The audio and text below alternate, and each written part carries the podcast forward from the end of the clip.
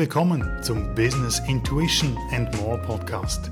Hier geht es um die Schnittstelle zwischen Business, Intuition, Spiritualität und Persönlichkeitsentwicklung. Und das, um dich auf deiner Reise zu einem erfüllten und erfolgreichen Leben zu unterstützen. In der heutigen Podcast-Folge spreche ich mit Marisa Schmid von Seelenschimmer. Marisa ist spirituelle Lehrerin und Medium.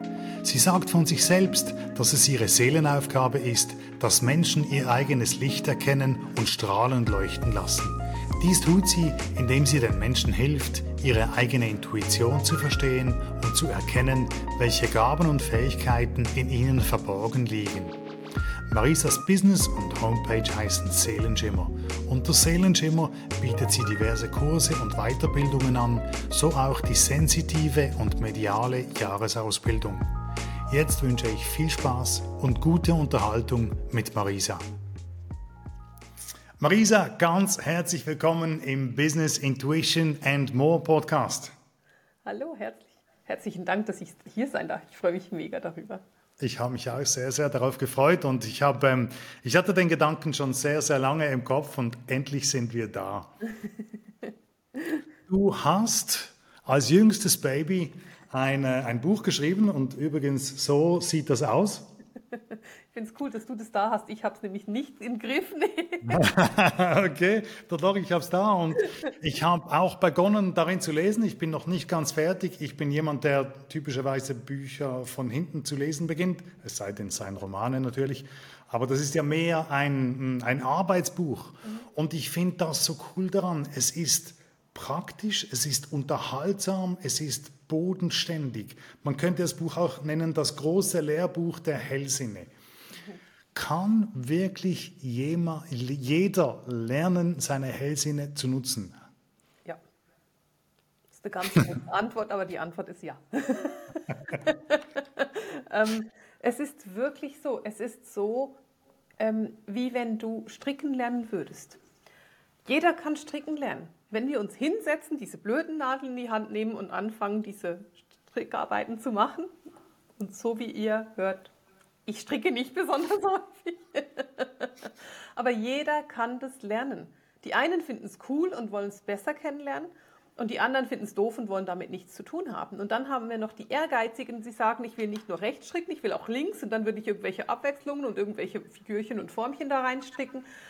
Aber lernen kann es jeder. Und das ist genau das Gleiche mit dem Hellsinn. Das sind Muskeln und diese Muskeln müssen trainiert werden. Und wenn du die trainiert hast, dann kannst du sie nutzen. Stellst du über die vergangene Zeit eine Zunahme am Interesse an diesem Thema fest? Ein Freund von mir hat letzthin gesagt, ja, heute wird an jedem Management-Seminar meditiert. Ja. Gilt das allgemein für die Spiritualität und auch die Hellsinne? Ob die Leute, also ob mehr Leute spirituell unterwegs sind, ist für mich etwas schwierig zu beantworten, weil ich in einem Umfeld lebe mit nur spirituellen Menschen. Das heißt, wer mich kennt, muss irgendwie eine Art von Zugang zur Spiritualität haben, weil das ist, das macht mich so sehr aus. Das, das zieht ja auch an. Und deswegen ist es für mich auch immer schwierig, wenn mir jemand sagt, in meinem, ich kann in meinem Umfeld nicht darüber sprechen, weil ich immer denke, so, hä, wieso nicht? Man spricht doch mit jedem darüber. Das ist eine Frage, die ich nicht so gut beantworten kann. Aber was ich sagen kann, ist, in den letzten Jahren werden die Leute immer durchlässiger und das ist eine richtig deutliche Zunahme. Ich unterrichte seit fast zehn Jahren. Ich, bin, ich arbeite als Medium seit 15 Jahren und in den Jahren, in denen ich damit arbeite, sehe ich, dass, die, dass es viel, viel durchlässiger wird. Das heißt, die Menschen sind viel mehr angebunden an ihre Seele, an die Feinstofflichkeit, an die Feinfühligkeit. Und das liegt meiner Meinung nach am Prozess der Erde, die die Erde macht. Und das sehe ich zum Beispiel, dass ich vor ein paar Jahren in der, in der Jahresausbildung, also ich unterrichte eine große Ausbildung, das ist die Jahresausbildung und da konnte ich vor ein paar Jahren im September Dinge tun, die ich heute im Februar machen kann. Und die haben jetzt im Mai einen Stand, das war vor vier, fünf Jahren vielleicht im November so. Und das ist ein Riesenunterschied. Und ich meine, ich könnte jetzt sagen, ich bin einfach großartig als Lehrerin, du lernst viel mehr bei mir, das könnte ich auch machen. Ich glaube aber nicht, dass es nur daran liegt. Ich glaube wirklich, dass es daran liegt, dass die Menschen einfach feinfühliger werden. Für was nutzt man seine Hellsinne? Oh, Michi, für alles. Für absolut alles. Jede Entscheidung, die du triffst, werden deine Hellsinne mit einbezogen. Also für mich selbst in erster Linie heißt das? Ich würde für, jein, ja, für dich selbst auch. Du bist ein grandioser Koch, ich denke, das wissen deine Hörer.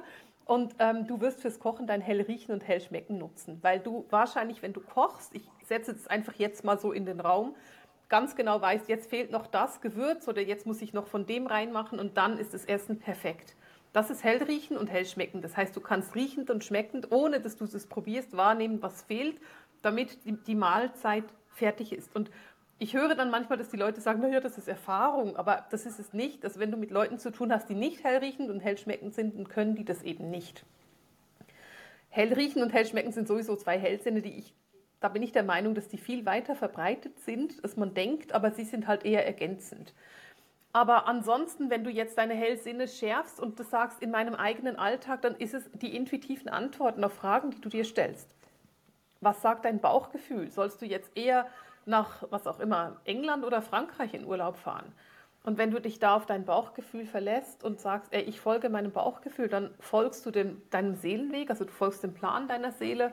Du bist super stark mit dir selbst verbunden, mit der Erde verbunden und gehst automatisch irgendwo, hm, ich würde es mal ganz provokativ den Weg der geringsten Widerstand nennen, weil du einfach nicht gegen deinen eigenen Seelenplan ankämpfst. Mhm. Manchmal ist es auch der Weg des größten Widerstandes, Absolut. scheinbar im Moment, wenn, wenn ich innen Antworten habe und ich weiß, sie sind richtig und es Personen gibt im Umfeld, die sagen, du hast einen Flick-up. Ja absolut. Das ist genau. Und das ist auch so, das ist mir total wichtig und ich bin super offen damit, wenn du jetzt sagst, hey, ich trainiere meine Hellsinne und ich arbeite mit den Hellsinnen und ich bin so und ich, was auch immer, werde mein Hellsehen, mein Hellhören nutzen, dann ist es nicht so, dass dein Leben plötzlich Friede, Freude, Eierkuchen ist. Du hast nach wie vor Herausforderungen in deinem Leben, du hast blöde Tage, du hast blöde Wochen, du hast manchmal blöde Jahre du hast ähm, Menschen in deinem Leben, die du nicht magst, du wirst mega angetriggert und du hast irgendeine Geschichte mit vermutlich irgendwelchen Traumata, die du trotzdem hast. Also nur weil du spirituell bist, hast du das dann nicht mehr plötzlich nicht, sondern das ist einfach eine Ergänzung zu den Sinnen, die du schon hast und zu deinem Leben. Und das ist meiner Meinung nach die schönste Ergänzung der Welt. Das war eine Frage, die ich mir notiert habe. Ob dein Leben frei von Dramen ist und ob du in deinem Leben deine Hellsinne für dich selbst nutzen kannst. Ja, also mein Leben ist komplett frei von Drama. Ich habe auch immer einen Heiligenschein. ich lebe immer einen halben Meter über dem, dem, was hier passiert auf der Erde und bin nicht beteiligt irgendwie, wie auch immer. Nein, natürlich nicht. Ich habe meine riesigen Herausforderungen. Ich habe mein Drama. Ich versuche mich nicht mit der Energie von Drama zu verbinden, wenn ich einigermaßen mit meinen Sinnen da bin, weil ich weiß, dass es für uns nicht gesund ist, ähm, in dieses Drama zu gehen und weil es unsere Schwingung einfach super schnell senkt. Und deswegen ist Drama etwas, was ich wirklich bewusst zu vermeiden versuche, aber nicht immer kann. Ich gehe natürlich zwischendurch in mein Drama. Ich bin ein Mensch. Ich mache menschliche Erfahrungen und das machen alle. Und der zweite Teil der Frage, ob ich meine Hellsinne für mich nutze. Ich finde die Antwort, das ist für mich eine etwas schwierige Antwort, weil auf der einen Seite bin ich ein super intuitiver Mensch und ich mache absolut alles nach meiner Intuition. Wenn meine Intuition sagt rechts und ich weiß eigentlich, wie es links, ich würde nie links fahren, ich fahre rechts, weil meine Intuition gesagt hat, du musst heute hier lang. Ähm, und dann würde ich sagen, ja, ich nutze meine Hellsinne schon für mich. Auf der anderen Seite ist wahrscheinlich die Frage eher gemeint, dass ich jetzt irgendwie ähm, mit den Hellsinn frage, ähm, was auch immer, was wird der nächste Lottogewinn sein oder so. Und sowas würde ich nie machen. Oder auch, ähm, was ich ganz wichtig finde, ist, wenn ich jetzt, stellen wir uns vor, du und ich, wir treffen uns und ähm, wir mögen uns zwar, wir merken aber auch, dass wir uns mega triggern dann würde ich jetzt nicht sagen, lass uns mal gucken, was wir für gemeinsame Leben haben, woher das kommt und wieso du mich so triggerst, weil ich bin ja voll involviert. Da würde ich tatsächlich jemand von extern dazu holen und sagen, hey, hilf uns mal, die Situation zu lösen, weil ich einfach da zu sehr selbst emotional involviert bin und das nicht will. Also, aber das hat mehr etwas damit zu tun, dass ich einfach selbst schon sehr lange unterrichte und, und als Medium wirklich arbeite. Und das wirklich, das ist mein Job, das ist meine Profession. Und ich habe dazu zum, zum Teil einen anderen Zugang als andere Menschen, die gerade angefangen haben damit. Aber soll ich, wenn ich weiterreden soll und mal keine Pause machen soll, was ich zum Beispiel sehr viel mache, ich spreche sehr viel mit meinen geliebten Verstorbenen. Also wenn jemand stirbt in meinem Umfeld, und das ist ja Jahr für Jahr sterben mehr, das ist einfach natürlich, das gehört zu unserer Geschichte dazu. Das bedeutet, dass ich Jahr für Jahr mehr Menschen habe, die mich besuchen kommen aus der anderen Seite und mit denen rede ich sehr intensiv und viel. Und da nutze ich ja dann meine Hellsinne auch für, weil ich nehme die und hellhörend wahr. Und deswegen ist für mich die Frage nicht in einem Satz zu beantworten. die wenn die Nutzung der Hellsinne zu einer Verfeinerung des ganzen Sensoriums fühlt, steht das im Gegensatz zum, macht das das Leben schwerer? In dem Fall, wo hm, schwierige Erfahrungen ins Leben kommen, die eben zum Drama führen können. War, vielleicht ja. Also ich will, wenn ich jetzt einfach sage, nein, nein, das ist nicht so, dann habe ich die Antwort nicht genug gut überlegt. Und deswegen lasst mir so ein bisschen Zeit, mir auch Gedanken dazu zu machen. Was für mich eine echte Herausforderung ist mit, meiner, mit meinem Sein, ist, ich bin extrem stark empathisch. Das heißt, ich bin eine Empathin und das führt so ein bisschen dazu, dass ich Konflikte sehr heftig selbst abbekomme. Das heißt, wenn ich jetzt eine Situation habe mit jemandem, wo ich in einen Konflikt gehen muss, gerade wenn es persönlich ist. Beruflich ist es noch was anderes, weil ich bin Unternehmerin und da muss ich einfach Entscheidungen treffen, die für mein Unternehmen sind. Aber wenn das private Konflikte sind mit Menschen, die ich sehr gerne habe, dann ist es so, dass ich dem tendenziell eher länger ausweiche und die Konflikte nicht zu haben versuche, weil ich einfach weiß, dass ich sehr, sehr stark fühlen kann, wie die andere Person das dann wahrnimmt, ob die andere Person verletzt ist. Das heißt, so als Empathin bekomme ich sehr viel ab von dem, was ich sage und das ähm, macht es manchmal schwer, ja, das macht manchmal das Leben schwer und ich finde es auch ganz wichtig, dass man da auch offen ist und nicht sagt, nee, nee, alles super gut und das hast du nicht und das passiert nicht. Das sind für mich eher herausfordernde Situationen, wenn es um die Hellsinne geht. Auf der anderen Seite haben wir vorhin so schön festgestellt, daran wachsen wir ja. okay. Es war ein bisschen doof, aber wir lernen daran zu wachsen. Was ich über die Jahre gelernt habe, ist zum Beispiel mich zurückzuziehen. Also auch gerade als Mensch, der sehr hochsensibel ist, zu sagen, hey, ich kann einfach nicht, ich kann nicht vier Tage hintereinander an Familienfesten sein oder im Urlaub mit zehn Leuten, ohne dass ich total ausgelaugt bin und einfach wirklich Zeit für mich brauche. Und das sind dann Tools oder Verhaltensweisen, die ich mir angewöhnen musste, die für mich ähm, nicht ganz einfach waren, weil ich bin ein geselliger Mensch, aber sie sind super hilfreich und ich lerne da Grenzen zu setzen. Hm. Mhm. Du hast die Hellsinne seit Kindesalter. Mhm. Du beschreibst im Buch Situationen, wo du als Kind ähm, zum Beispiel einen Unfall auf den Fahrrädern hast sehen kommen. Ja. Und jetzt ist es ja eines, etwas zu können und genau zu wissen aus dem Gefühl heraus, wie das geht. Und es ist schwierig, das zu beschreiben wie einen Prozess. Und es ist noch viel schwieriger, dazu Übungen zu entwickeln, um Personen das beizubringen. Wie kommen deine Übungen zustande?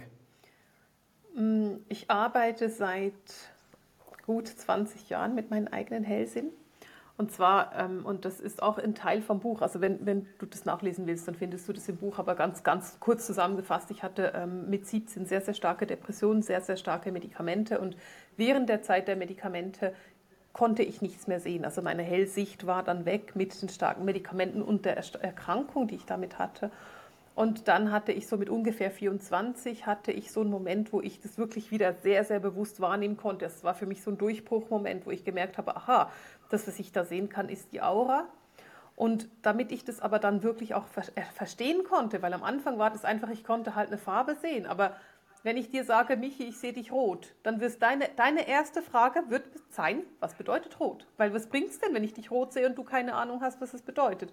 Diese Frage hat mich wahnsinnig gemacht, weil ich wusste es ja nicht. Das heißt, ich musste lernen, überhaupt zu verstehen, was meine Farben für mich bedeuten. Und durch diesen ganzen Prozess, den ich für mich gemacht habe, habe ich auch erkannt, wie ich andere Menschen anleiten kann, damit, dass sie es für sich erfahren können. Und ich würde mal behaupten, als ich vor zehn Jahren angefangen habe zu unterrichten, waren meine Methoden wahrscheinlich noch nicht so ausgereift, wie sie heute sind. Aber ich habe inzwischen tatsächlich Tausenden von Studenten geholfen, dass sie ihre eigenen Fähigkeiten entwickeln können. Und ich höre sehr, sehr genau zu. Das heißt, ich höre zu und höre, was sie brauchen das, und, und kann daraus dann das entwickeln, was für die Menschen notwendig ist. Und Man muss dazu ja auch sagen, ich bin super stark geführt von meiner Seele und der geistigen Welt. Ich kann auch einfach der geistigen Welt sagen, ja, wie muss ich das denn rüberbringen, damit man es verstehen kann? Und dann haben die meistens eine gute Idee.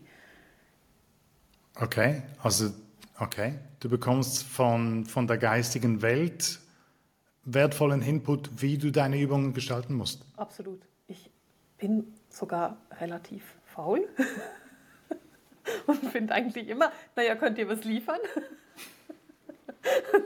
Es ist ein bisschen peinlich, das zuzugeben.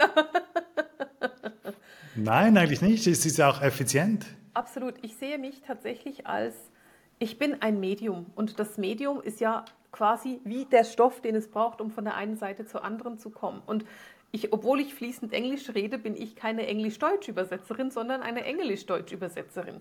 Das heißt, ich sehe mich tatsächlich als Übersetzerin für das, was aus der geistigen Welt kommt. Und meine Haltung dazu war immer schon, dass wenn Sie wollen, dass ich gut arbeiten kann, dass Sie mir, mich so gut unterstützen, wie Sie irgendwie können. Und deswegen habe ich ganz klar, also wenn ich frage ganz oft meine Geistführer, was kann ich für dich tun oder was kann ich, was braucht ihr von mir heute?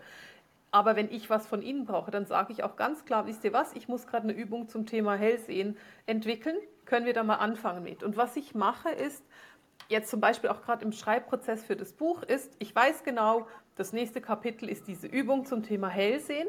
Dann gebe ich das wirklich die, der geistigen Welt ab, sage ihnen, hey, ich brauche als nächstes eine Übung zum Thema Hellsehen und dann mache ich irgendwas komplett anderes. Also das heißt, ich gehe dann duschen, gehe einkaufen, putze die Wohnung, gehe waschen, was auch immer, treffe mich mit Freunden, ich mache einfach irgendwas völlig anderes und komme dann in den nächsten, irgendwann innerhalb der nächsten 24 Stunden zurück und setze mich hin und sage, okay, ich bin bereit und dann fließt's. Okay. Ja. Faszinierend. Das, wenn ich so erzähle, finde ich es auch ganz schön spannend. ist für mich ganz natürlich. Okay. Es gibt ja die Zukunft. Es gibt das klassische Bild, das wahrscheinlich jeder im Kopf hat, der Frau. Es ist in meinem Bild immer eine Frau mit einer Kristallkugel und die spricht von der Zukunft. Es gibt das morphogenetische Feld, es gibt Prophecy. Und daraus ergab sich für mich die Frage, gibt es eine Zukunft? Nein. Nein, es gibt nicht eine Zukunft. Und es ist auch eigentlich ganz simpel. Also es ist auch lässt sich simpel erklären, weil jede Entscheidung, die wir treffen, verändert die Zukunft.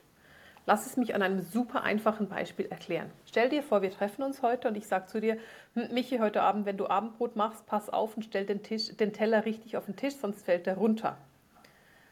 Du gehst nach Hause, vergisst es, stellst den Teller nicht richtig auf den Tisch und er fällt runter, dann hatte ich recht. Oder du gehst nach Hause, denkst daran, stellst den Teller richtig auf den Tisch und damit hast du deine Zukunft verändert. Und das ist ein ganz, ganz simples Beispiel, was dazu führt, zu sagen, alles, was mit Prophetie und Prophezeiung zu tun hat, ist etwas, was immer sein kann, aber es ist nie in Stein gemeißelt, weil jede Entscheidung, die du triffst, wiederum etwas verändert. Und dann kann es eben sein, dass dieser, dieser Teller, den ich runterfallen habe sehen, nicht runterfällt. Und damit ist die Zukunft anders. Das ist ganz mhm. einfach. Und das ist genau das, was passiert. Jede Entscheidung, die wir treffen, verändert die Zukunft. Und es gibt nicht eine. Es gibt aber eine Tendenz. Weil man sich halt bewegt und verhält und all dieses Verhalten, diese Muster, das Denken deutet in eine Zukunft und deshalb geht es tendenziell in diese Richtung. Absolut, absolut. Und es gibt so diese, ich weiß nicht, ich glaube im Buch ist diese Geschichte nicht drin, aber es gibt so eine ganz, ganz coole Geschichte, die ich erlebt habe. Da war ein Paar bei mir irgendwann im September, glaube ich, in der Praxis und die haben gesagt, wir würden gerne ein Haus kaufen. Und ich gehe rein, frage die geistige Welt und die sagen, ja, ja, die ziehen noch dieses Jahr um. Und ich denke mir so, es ist September. Es ist nicht realistisch, dass sie dieses Jahr noch umziehen. Da habe ich gesagt, naja, aber das Jahr hat nur noch drei Monate oder vier. Es war irgendwann wahrscheinlich Ende September. Und dann sagen sie, ja, ja, die ziehen dieses Jahr noch um. Und ich weiß noch, ich dachte so, ey, das kann ich so nicht über, rübergeben. Ich dachte echt so, ich, und dann habe ich gesagt, naja, hm, ich bekomme so den Impuls, dass es dieses Jahr noch sein wird. Und beide so, es ist September. Und ich so, ja, ich weiß. die sind die waren, sie sind Anfang Dezember umgezogen. Okay. Und es ist genau das, also es ist manchmal bekomme ich, und es war einfach offensichtlich, war in dem Moment diese Tendenz so klar und so stark, dass es einfach nichts anderes ging. Also die sind los, haben das Haus gefunden, sind umgezogen und das war's. Und für mich war das echt so ein Moment, wo ich dachte, es kann fast nicht, das ist fast nicht möglich, dass das klappt. Und es hat geklappt. Das ist faszinierend. Ja. Und wenn wir von der Zukunft sprechen, das bringt uns automatisch zu Zielen. Mhm. Und Zielen finde ich, Ziele finde ich ein unglaublich spannendes Thema. Ziele kann man verbissen angehen, man kann alles dafür tun, etwas zu erreichen oder irgendwo hinzukommen und man kann zu viel dafür tun. Mhm. Und dann kann man loslassen, man kann sich entspannen, man kann dem Raum und Platz geben, aber wenn man nichts tut, dann kann ja nichts geschehen. Wenn du nur meditierst und dir Affirmationen aufsagst, dass dein Buch entsteht, dann wird es nicht entstehen. Nein. Ich habe es probiert, hat nicht funktioniert. also, wie findet man die goldene Mitte, um seine Ziele zu erreichen? Mhm. Ich, bei mir, wenn ich, wenn ich dir zuhöre, dann kommt bei mir die Antwort, es braucht fluide Ziele. Und ich finde es ganz interessant, diese Antwort. Und das, was ich daraus einfach höre oder was ich höre als Information ist, die Ziele dürfen, weil wir kommen aus einer Zeit, also es braucht ein bisschen einen Vorlauf, wir kommen aus einer Zeit, die, ähm, da hat es von dem Moment, von dem wir uns einen Gedanken gemacht haben, bis zu dem Moment, wo der Gedanke dann umgesetzt hat, relativ lange gedauert. Also das Manifestieren, habe leider keine Pyramide bei mir, aber das Manifestieren hat relativ lange gedauert, wie von einer Pyramide bis am Boden, von einem Eck zum anderen. Und mit dem Prozess, den die Erde macht, sind wir wie hochgewandert. Das heißt, von dem Moment, wo wir es denken, bis zu dem Moment, wo wir es umsetzen, dauert es heute viel weniger lang. Das bedeutet aber eben auch, dass du nicht mehr unbedingt ein Jahresziel hast und sagst, dieses Jahr mache ich dies, dies, dies und das und dann gehst du fokussiert nur auf diese Ziele los, sondern es bedeutet vielleicht, dass du sagst, okay, ich habe jetzt gerade ein Quartalsziel und ich gehe in den nächsten zwölf Wochen, mache ich mal dieses Ziel und gehe mal das Projekt an. Und damit bist du sehr viel flexibler und du bist mit sehr viel weniger Druck unterwegs. Und kannst aber bist trotzdem etwas am Machen. Jetzt gerade, wenn man ein Buch schreibt, das schaffst du fast nicht über ein Quartal, weil es kommt ja der Verlag und dann sprichst du darüber, dann werden irgendwie die Verträge gemacht, dann kommt das Konzept, dann fängt, kommt die Schreib, der Schreibprozess, dann kommt das Lektorat, dann kommt die Überarbeitung. Das heißt, in dem Moment ist ein Buch eher ein Jahresziel oder ein Dreivierteljahresziel vielleicht, wenn es schnell geht. Aber das kannst du nicht ganz so fluid machen. Aber du kannst natürlich sagen, okay, mein Ziel ist jetzt gerade das Buch und darauf fokussiere ich mich und daneben habe ich nicht, nicht 15 andere Riesenziele, die ich verbissen verfolge. Ich bin nicht sicher, ob das deine Frage beantwortet. Ähm, doch, ja. Okay, super. Aber Macht ja, es genau. schon. Aber red weiter. Und, und die, die, nächste Frage, die daran anschließt, ist, es gibt kleine Ziele, es gibt große Ziele. Man, ich habe die Tendenz zu denken, wir Europäer setzen uns wahrscheinlich aus unserer Gerade in der Schweiz, aus der kleinen Schweiz, setzen wir uns tendenziell sehr kleine Ziele und machen die nicht groß genug und könnten noch viel mehr. Mhm. Es gibt ja Personen wie Henry Ford, der hat gesagt, wenn du deine Ziele erreichst, dann war dein Ziel nicht groß genug. Mhm. Und gleichzeitig gibt es andere, die sagen, ähm, wie du auch gerade beschrieben hast, mach Step für Step, das ist gut für das Selbstbewusstsein, dann wirst du dein Ziel erreichen, dann kannst du dich an einer Treppe ähm, entlang, entlang arbeiten und immer eine, eine Stufe weiter nach oben gehen. Mhm. Findest du, wir sollten uns höhere Ziele setzen? Wenn du mich so fragst, dann würde ich sagen, absolut. Ich glaube, der Mensch ist zu viel, viel mehr fähig, als er von sich selbst überzeugt ist. Ich sehe so große Veränderungsprozesse, gerade wenn ich, ich habe eben eine Ausbildung, die dauert ein Jahr und in diesem Jahr passieren natürlich riesige Prozesse und diese Prozesse zu beobachten sind für mich immer absolut beeindruckend. Ich hatte einmal eine Studentin mit dabei, die hat die Jahresausbildung gemacht, weil sie gesagt hat, na, ich möchte meine Kinder besser verstehen. Und Ende Jahr musste ich sie zwingen, dass sie die Prüfung macht, weil sie war so gut, dass ich gesagt habe, ich will, dass du die Prüfung machst. Und dann fand sie, oh, ist eigentlich für mich gar nicht so unbedingt. Und heute ist sie selbst erfolgreiche Lehrerin. Und das war ein zu klein gestecktes Ziel. Und sie hat mir dann irgendwann gesagt, weißt du, das ist die erste Prüfung, die ich überhaupt gemacht habe in meinem Leben. Und ich bin so froh, dass du mich dazu gezwungen hast, dass, ich die mache.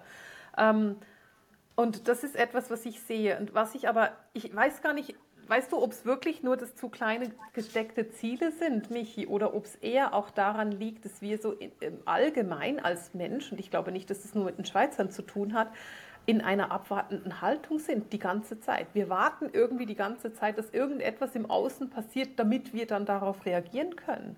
Aber wenn wir immer in der Reaktion sind, gehen wir nie in die Aktion. Und wenn wir nicht in der Aktion sind, dann werden wir unserem Leben nicht den Fokus geben oder das, den, ja, den Fokus geben, den, der, in den wir gehen möchten. Das heißt, wenn ich jetzt zum Beispiel ein Haus kaufen möchte, oder bleiben wir beim Beispiel des Buches. Ich finde das Buch eigentlich ein gutes Beispiel. Wenn ich beim, ein Buch schreiben möchte, dann nützt es mir, wie gesagt, nichts, wenn ich meditiere. Das Buch schreibt sich nichts. Also das Erste, was ich machen muss, ich sollte anfangen zu schreiben. Und wenn ich aber die ganze Zeit warte, bis ein Verlag merkt, dass er auf mich zukommen könnte und mir sagen könnte, hey, möchtest du nicht ein Buch schreiben? Naja, wie sollte der Verlag mich denn kennenlernen? Wenn ich noch nichts geschrieben habe und nicht irgendwie sowieso eine Berühmtheit bin, von dem man sagt, hey, deine Lebensgeschichte möchten wir auch gerne mal noch aufschreiben, dann hat der Verlag keinen Grund, mich zu kennen. Also muss, der, muss ich anfangen zu schreiben, damit ich überhaupt sagen kann, hier, da hast du was, mit dem du was anfangen kannst. Und dann kann der Verlag sagen, ja, wir brauchen dich oder nein, wir brauchen dich nicht. Aber dafür wirst du in allererster Linie aktiv. Und ich sehe sehr, sehr viele Menschen, die panische Angst davor haben, aktiv zu werden. Und ich glaube, da steckt so ein bisschen dieser kleine, dieses zu kleine Ziele setzen auch drin. Und wenn wir uns Ziele gesetzt haben, wie, manchmal habe ich mir überlegt, okay, ich habe meine Ziele und ich finde sie, für mich sind sie sehr groß, wirklich groß, mhm. so dass sie mir teilweise Angst machen. Ja.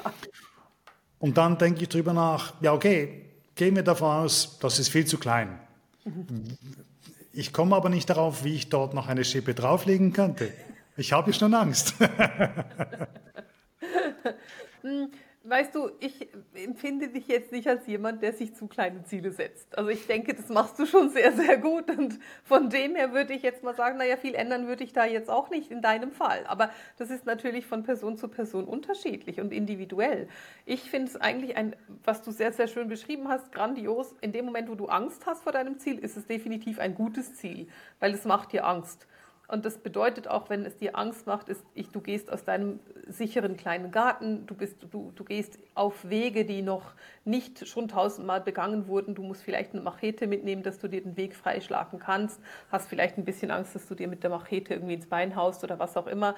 Ähm, aber dann ist es ein Ziel, das tatsächlich eine Herausforderung für dich ist und dann lohnt sich das meiner Meinung auch. Wenn du aber sagst, hey, meine Ziele bedeuten, dass ich irgendwie das gleiche Essen koche, wie ich jede Woche am Dienstag koche, dann macht das einfach keinen Sinn, weil das ist keine Herausforderung, das ist nicht wirklich ein Ziel. Und das ist für mich so ein bisschen der Unterschied. Hm, okay.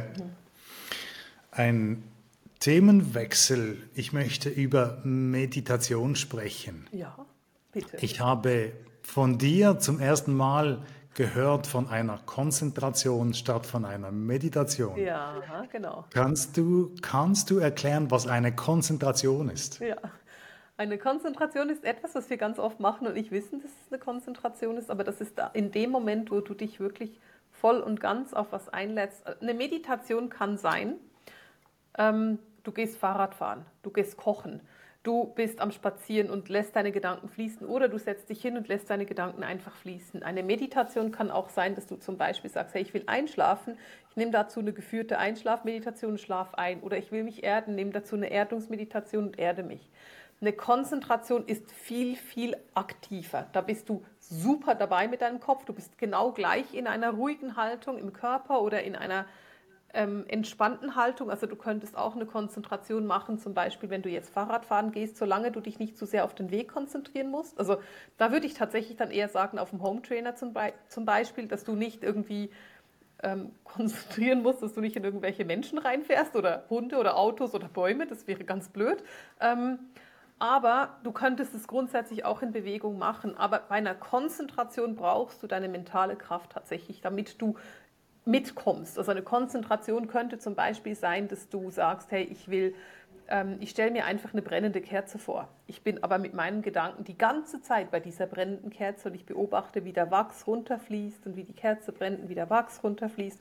Und ich gehe mit meiner Aufmerksamkeit nicht von dem weg, lasse mich nicht von Gedanken ablenken, gehe nicht plötzlich irgendwie Verkehrspolizist spielen für die Gedanken, die durch meinen Kopf rattern, sondern ich bleibe mit meinen, mit meinen Gedanken bei dieser Kerze. Es kann aber auch sein, dass du zum Beispiel eine Chakra-Aktivierung machst und wenn du dann zum Beispiel, ich arbeite sehr gerne mit dem 13-Chakren-System, wenn du 13 Chakren aktivierst und energetisierst, dann bist du eine Dreiviertelstunde richtig heftig am Arbeiten und dann bist du konzentriert. Das ist der Unterschied. Das heißt, du hast eine Meditation, da darfst du auch mal so ein bisschen abschweifen und davonfliegen und chillen. Eine Konzentration, da bist du voll da. Das ist super anstrengend. Und ich finde beides toll. Also es ist nicht so, dass ich finde, das eine muss es sein oder das andere muss es sein. Es ist sehr, sehr tagesabhängig oder auch übungsabhängig oder was auch immer, ob du das eine oder das andere machen möchtest. Jetzt kann ich mir vorstellen, dass ein Lehrer, eine Lehrerin seinen Schülern sagt, jetzt machen wir eine Konzentration. Wann sagt sich jemand, ich mache jetzt für mich mit mir eine Konzentration? Eben zum Beispiel, wenn du sagst, ich möchte eine Chakra-Aktivierung machen oder auch, also in, ich meine, ich muss natürlich aus meiner Realität sprechen, aber wenn du jetzt sagst, hey, ich möchte gerne meine, meinen Fokus stärken, gerade beim Hellhören zum Beispiel, wenn du wirklich, es gibt in dem Buch diese grandiose Übung, ich liebe diese Übung, beim Hellhören, das ist eine Übung, da geht es darum, das zu hören, was in dir drin ist, also was ganz nah ist und dann das zu hören, was am weitesten weg ist von, die, von da, wo du bist. Also, und du gehst so hin und her mit diesen, mit diesen ähm, Wahrnehmungen. Das heißt, du bist zuerst ganz, ganz tief bei dir im Ohr drin und dann gehst du bewusst ganz, ganz, ganz, ganz weit weg nach draußen und hörst mal, höre ich irgendwo in der Distanz irgendwie eine Sirene oder ein Auto oder ein Kind schreien oder was auch immer. Und dann gehst du wieder zurück. Wenn du diese Übung machst, bist du voll in der Konzentration. Weil das kannst du nicht machen, indem du dir gleichzeitig überlegst, was du zum Abendbrot kochst oder was du einkaufen musst. Du bist voll am Zuhören und das, ist, das machst du für dich. Das Gleiche ist es zum Beispiel, wenn du eine hellsichtige Übung machen möchtest. Da gibt, es gibt wunderschöne Übungen zum Thema Hellsicht. Und eine davon ist es, stell dir vor, du hast ein Bild, guckst dir das Bild an, ein Foto, ganz simpel. Guckst, guckst dir das Foto an, schließt deine Augen und versuchst vor deinem geistigen Auge das Foto wiederherzustellen. Also, ich mache meine Augen zu und dann überlege ich mir, hat mich eine Brille auf oder nicht? Welche Farbe trägt der Pulli? Äh, ist der Pulli einfach wirklich das? Und du wirst merken am Anfang, das ist super anstrengend und du wirst nach, am Anfang nach zehn Sekunden die Augen öffnen und überlegen, warte mal, hatte der eine Brille? Welche Farbe hatte die Brille? Und irgendwann lernst du das einfach genau tiefer zu machen. Du lernst dich eben besser zu konzentrieren und dafür nutzt du Konzentration. Okay. Mhm. Ich stelle fest, dass ich Meditationen anders wahrnehme, wenn ich sie selber gebe, aufnehme, aufzeichne, als wenn ich sie konsumiere. Absolut. Geht dir das auch so? Auf jeden Fall. Was ich allerdings mache, und das ist mir immer ein bisschen peinlich zu erzählen, aber ich hole mir manchmal meine eigenen Meditationen, damit ich meditieren kann dazu.